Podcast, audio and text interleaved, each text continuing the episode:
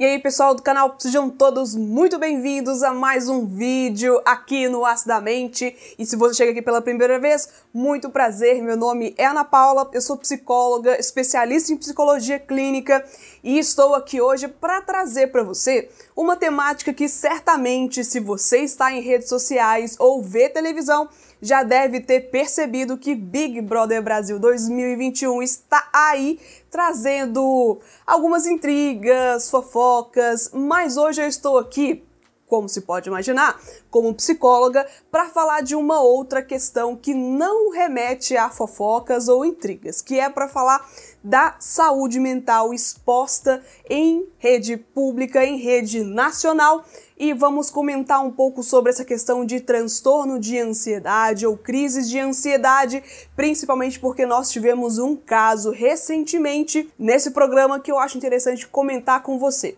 E aí, conto também com a sua opinião, com a sua expectativa. Você assiste o programa, você sabe do que eu tô falando, qual é a sua opinião a respeito. Deixa aqui embaixo também a sua experiência sobre o tema ou que você pode contribuir com informações, com alguns dados também que o canal super agradece. Então fica nesse vídeo até o final porque hoje nós falamos um pouco mais de Big Brother Brasil e saúde mental aqui no canal.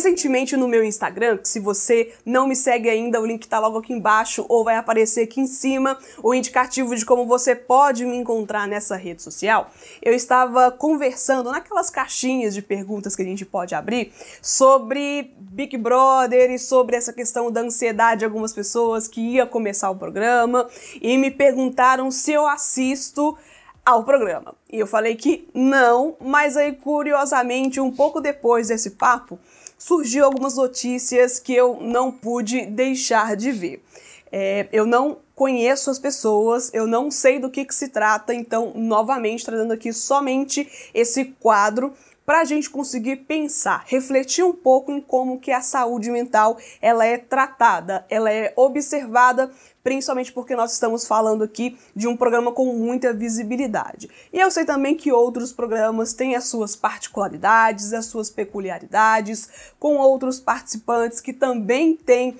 algum transtorno ou que demonstram algum tipo de comportamento emocional que não é esperado para aquele tipo de cenário, mas hoje aqui partindo para uma situação onde houve um conflito dentro da casa e uma participante ela assumiu estar tendo uma crise de ansiedade. Ela passou por um momento de conflito, de ansiedade, de medo e isso acarretou nela algum tipo de gatilho que despertou esse momento de crise nela. A questão não é nem se foi ansiedade, se não foi ansiedade, se é mentira, se é verdade, até porque não estou aqui para julgar isso, como eu falei, não conheço a moça, não conheço o caso, não conheço também o histórico psiquiátrico dela ou algo do tipo, mas me parece que houve ali aquele momento onde ela se sentiu naquele tremendo mal-estar que acabou gerando nessa crise de ansiedade. E o comentário principal aqui que eu tenho para fazer não é desse quadro, mas sim posteriormente houveram alguns comentários de outros participantes que juntos estavam comentando de uma forma jocosa sobre a forma dela se expressar, como que ela falou, como que ela se comportou durante aquele momento onde ela disse estar em crise de ansiedade. Gente, isso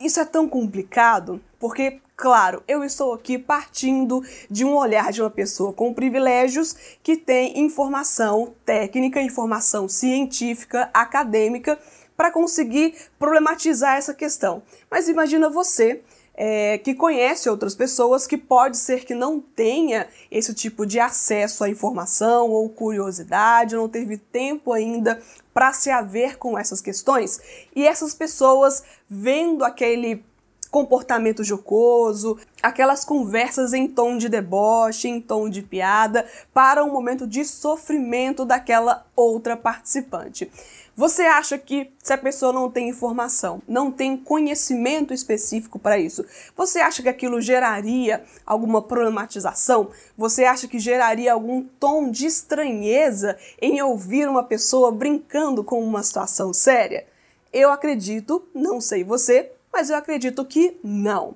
E é por isso que hoje estou aqui chamando a sua atenção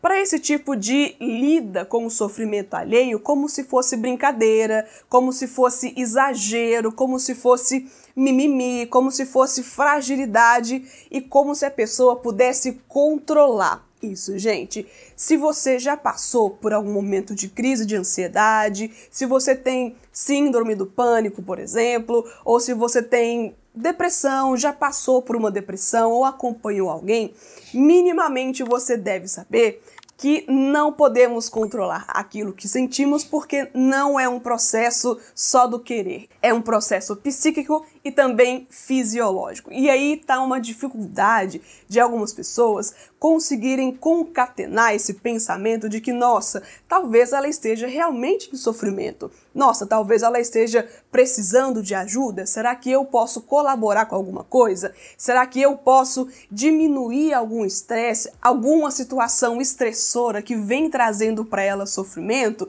Eu sei que é difícil muitas vezes você conseguir se colocar no lugar da pessoa de uma forma empática, de uma forma carinhosa e gentil, a ponto de não apontar para ela como se ela estivesse sendo culpada, como se ela estivesse reagindo de uma forma exagerada, como se aquilo tudo fosse uma brincadeira, como se ela estivesse levando tudo para o lado pessoal, tudo para o lado exagerado. E, gente, não é assim. Quando você está passando por uma situação difícil, não fica muito mais fácil quando você tem alguém do seu lado para te apoiar? Eu já falei aqui no canal algumas vezes sobre a importância da rede de apoio, que não é só o psicólogo ou a psicóloga, psiquiatras, seja lá quem for, que for dar esse acompanhamento psicológico, emocional, não são somente os profissionais que serão convocados para ajudar o paciente, o cliente, o atendido, o usuário nesse processo difícil. Também é essencial, gente, essencial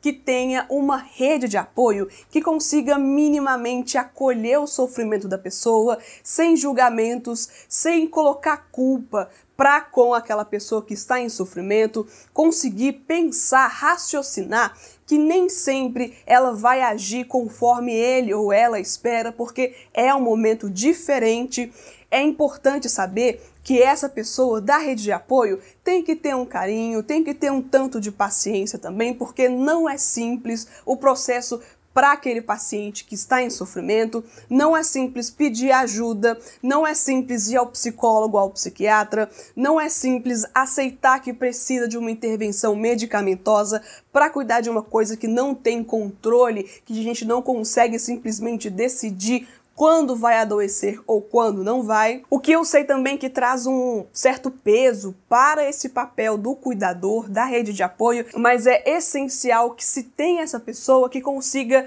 ajudar, que consiga acompanhar esse processo quando o profissional da psicologia, da psiquiatria não estiver presente. Então, novamente, não está aqui no meu papel tentar cancelar qualquer tipo de participante, criticando a forma com que eles é, agiram, com que eles pensaram, com que eles trataram esse caso. Eu não assisto o programa, eu li notícias, eu vi os vídeos desses momentos em específico, portanto, eu estou tirando aqui uma história de um contexto para trazer para você um objeto de reflexão, objeto de pensamento, que se você estiver passando pela situação, por exemplo, de estar lidando com alguém que está em sofrimento, quem sabe você não pode repensar sua forma de lidar com essa pessoa? Quem sabe você não pode verificar algo que acontece no seu dia a dia, na televisão, e a partir daquilo se reconhecer, tanto como a moça que sofreu aquele momento de ansiedade, para você procurar ajuda, para procurar uma rede de apoio, para conseguir aceitar e lidar melhor com as suas limitações, ou se você for aquele outro público que brincou, que jocou um pouco com aquela situação ou um tanto com a situação e se perceber em um lugar de pessoa que pode ajudar ao invés de atrapalhar, que pode dar um apoio ao invés de rir da pessoa, que pode fornecer um espaço de escuta ao invés de caçoar e falar que aquilo é brincadeira, que é exagerado, que foi só uma piadinha e que não é nada daquilo que a pessoa está pensando, porque esse posicionamento só atrapalha, não ajuda em nada. E se você soubesse o tanto que o seu apoio, o tanto que a sua posição de carinho, ou pelo menos de silêncio e de respeito frente ao sofrimento de uma outra pessoa pode ajudar, certamente você não faria o contrário. Pelo menos pensando em uma concepção de uma pessoa que se preocupa com o próximo. E aí nisso, não tente também é, ir com pedras, ir com julgamentos para pessoas que não conseguem ajudar ao próximo, porque, como eu falei no começo, pode ser falta de informação, pode ser falta de um senso crítico, pode ser que esse tipo de reflexão nunca chegou até a pessoa, ou pode ser que ele aprendeu junto com essa sociedade brasileira que tem muita dificuldade em lidar com questões de saúde mental, com sofrimento psíquico, que aprendeu com esse contexto a lidar de uma forma diferente, de uma forma agressiva, brincalhona, como se não fosse uma coisa a ser levada a sério, porque nosso país é um dos que menos leva a sério, tanto em questões de políticas públicas, acessibilidade a serviços, mas também a questão dos preconceitos, desse estigma social que atrapalha bastante a quem precisa de fato buscar ajuda, falta de apoio familiar, falta de apoio dos amigos também,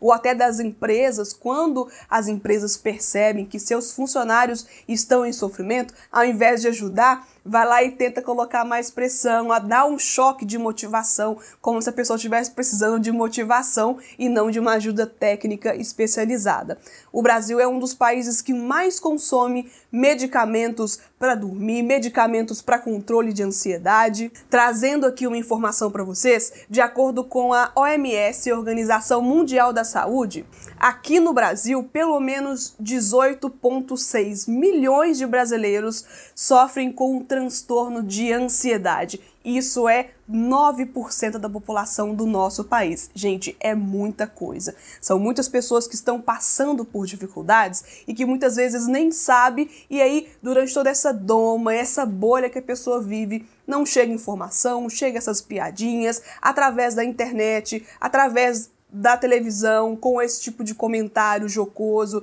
sem nenhum tipo de preocupação com o outro, ou sem uma empatia, só na questão da brincadeira, só para gerar entretenimento para as pessoas que estão ali, e aí gira em torno da pessoa essa falta de acessibilidade, ela fica sofrendo sem saber, sem conhecimento e aí fica a vida inteira nesse ciclo achando que é normal, achando que é aquilo mesmo e que não tem nada que ser feito. Porque sim, tem muita coisa que pode ser feita e a pessoa não precisa de sofrer sozinha.